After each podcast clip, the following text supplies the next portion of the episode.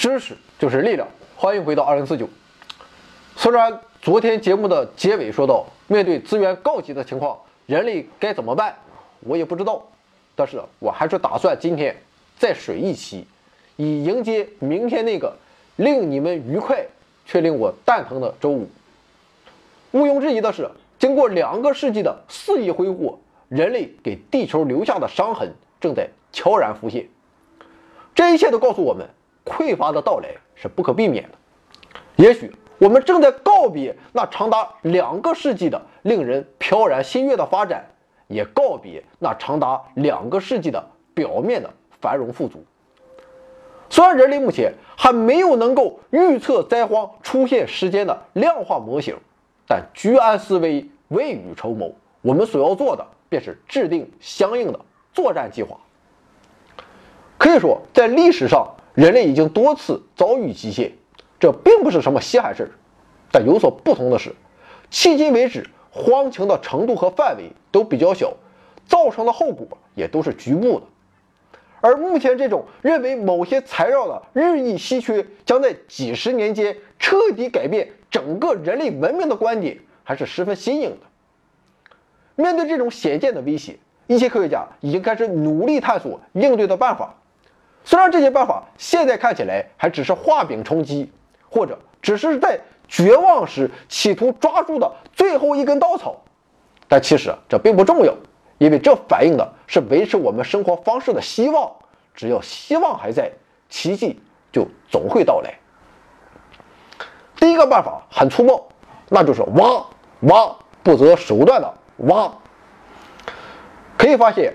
我们前几天所说的即将枯竭的资源，其实只停留在地壳表层。鉴于此，如果我们比现在再深挖两到三千米，也许就会柳暗花明又一村。除了在陆地上实现极度钻探以外，很多人也把目光投向了广阔的海底。事实上，块状硫化物、多金属结合、复钴结壳、可燃冰等大量资源。都静静地躺在海底。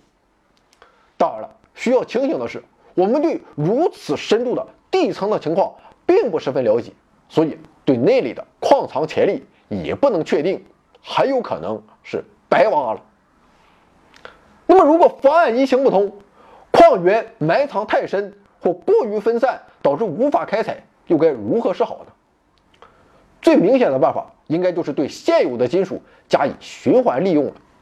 也就是说，任何一座城市、一座建筑、一根海底电缆，甚至一辆 OFO，都有可能成为未来的矿源。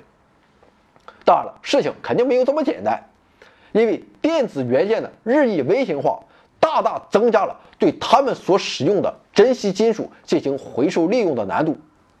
虽然说这并非完全不可能，但至少我们现在的技术还做不到。更何况还有那么多珍稀的金属，像是锌、钴等等，被化为齑粉，应用在墨水、洗涤剂、杀虫剂、牙膏之中。对人类来说，它们在使用过后就等于是消失了。对这些支离破碎甚至随风飘零的金属材料加以回收，无疑是一项无比艰巨的挑战。好在事情总有两面性，难确实是难。但也正是未来的希望所在。就比如说汽车中使用的铂催化剂，也许从尾气中直接回收现在还比较困难，但也有发现，除了车流量最大的主干道之外，马路上的排水渠中的铂的含量也很丰富，因为雨水把铂带到了那里，回收那里的铂总要比回收尾气中的铂容易许多。虽然看起来也很难。但这可能只是第一步，技术不断发展，问题总会解决。看来未来的下水道啊，一定更得是国有的了，个人承包那是不可能了。第三种方案可能更可以解千愁，这就是研究替代物，也就是研究如何用另一种属性相似的材料来取代情况危急的材料。其实这一策略的有效性已经被证实。早在19世纪中期，当用于照明的精油的产量开始下降时，人们便转而开发地下的石油。同样的，当南美洲富含磷质的鸟粪被过度开发之时，人们就通过开采磷矿来加以替代。不过，如果你认为人类总能找到替代品的话，恐怕这个想法还是比较拿义务的。其根本原因在于，大自然并不具有无穷的变通性。也就是说，与过去相比，找到完美替代物的可能性已经大大缩小了。那么，可不可以人工合成替代材料呢？就像通过石化工业生产人造橡胶那样的，这种可能也是非常有限的。因为从根本上说，化学元素本身是不可能人工合成的。比如说，我们就不能制造出铜。在这个方面，唯一的办法就是从元素周期表里寻找替代元素。但是，要想找到一种储量更加丰富、属性相近，而且开发能耗成本合理的替代元素，绝非易事。就比如说白银，虽然它的导电性能比铜更优良，但因其稀有，所以不可能替代铜用于生产日常所用的普通电线。总的来说，由于目前人们对元素周期表上的元素已经过度利用，可以满足新的需求的替代元素的数量已经大为减少。不过，我们也不用过分悲观，因为在地球上还有一些前景依然十分稳定的资源，比如说铁和铝。在地壳中，铝铁的含量仅次于氧和硅，位列第三和第四。虽然制造特定产品时，铁和铝的性能还是不尽如人意，比如说铁的导电性就和铜没法比，还比如生产铝的能耗是铜的三倍。但是随着科技的进步，铁与铝的合金未必就不能委以重任。事实上，近几年的研究表明，铁不管是在超导性还是在制造高性能磁铁方面，都具有十分出色的性能。或许就和三千年前一样，又一个属于铁的时代即将来临。燃料方面也是一样，石油、天然气枯竭之后，现在被我们看不起的煤，必然将以全新的形式继续推动人类文明前行。看来，我们终归要回归到那些最基本、最丰富的资源上来。除了铜这样大规模应用的金属以外，还有一些奇妙的小储量金属，它们以自身独特的属性。比如光学性质、导热性能、电气性能等，而被我们广泛用于轻盈高效的产品的制造。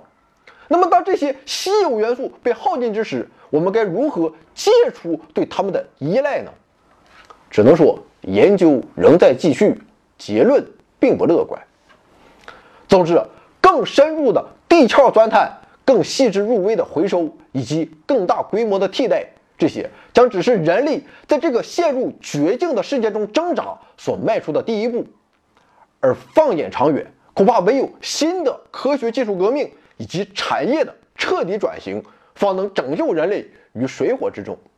比如说纳米技术，纳米工厂可以生产出和计算机一样复杂的产品，而且不产生任何废料，能效也将比现在提高成百上千倍。彻底缩减我们对材料的需求量，并获得性能更好的产品。千言万语汇成一句话：从现在开始，我们都要为进入一个原料稀缺、物资短缺、资源匮乏的新纪元做好准备。因为对未来的最大慷慨，就是把一切都献给现在。而至于未来会有什么逆天的新技术，历史进程波诡云谲。任何语言都是无法预测的，但我们始终保有充分的信心，因为人类文明的发展从来不是倚仗何种资源、何种元素，而是倚仗我们非凡的创新发明能力。这也正是人类生生不息的理由。资源会匮乏，但人类的智慧与勇气永远不会荒芜。正所谓，夜色吞没了阳光，却拦不住更为。明朗的想象。回到二零四九微信订阅号已全面升级，微信搜索“回到二零四九”或 “back to 二零四九”，阅读节目文本，还有更多惊喜，精神的、物质的，还有你懂的。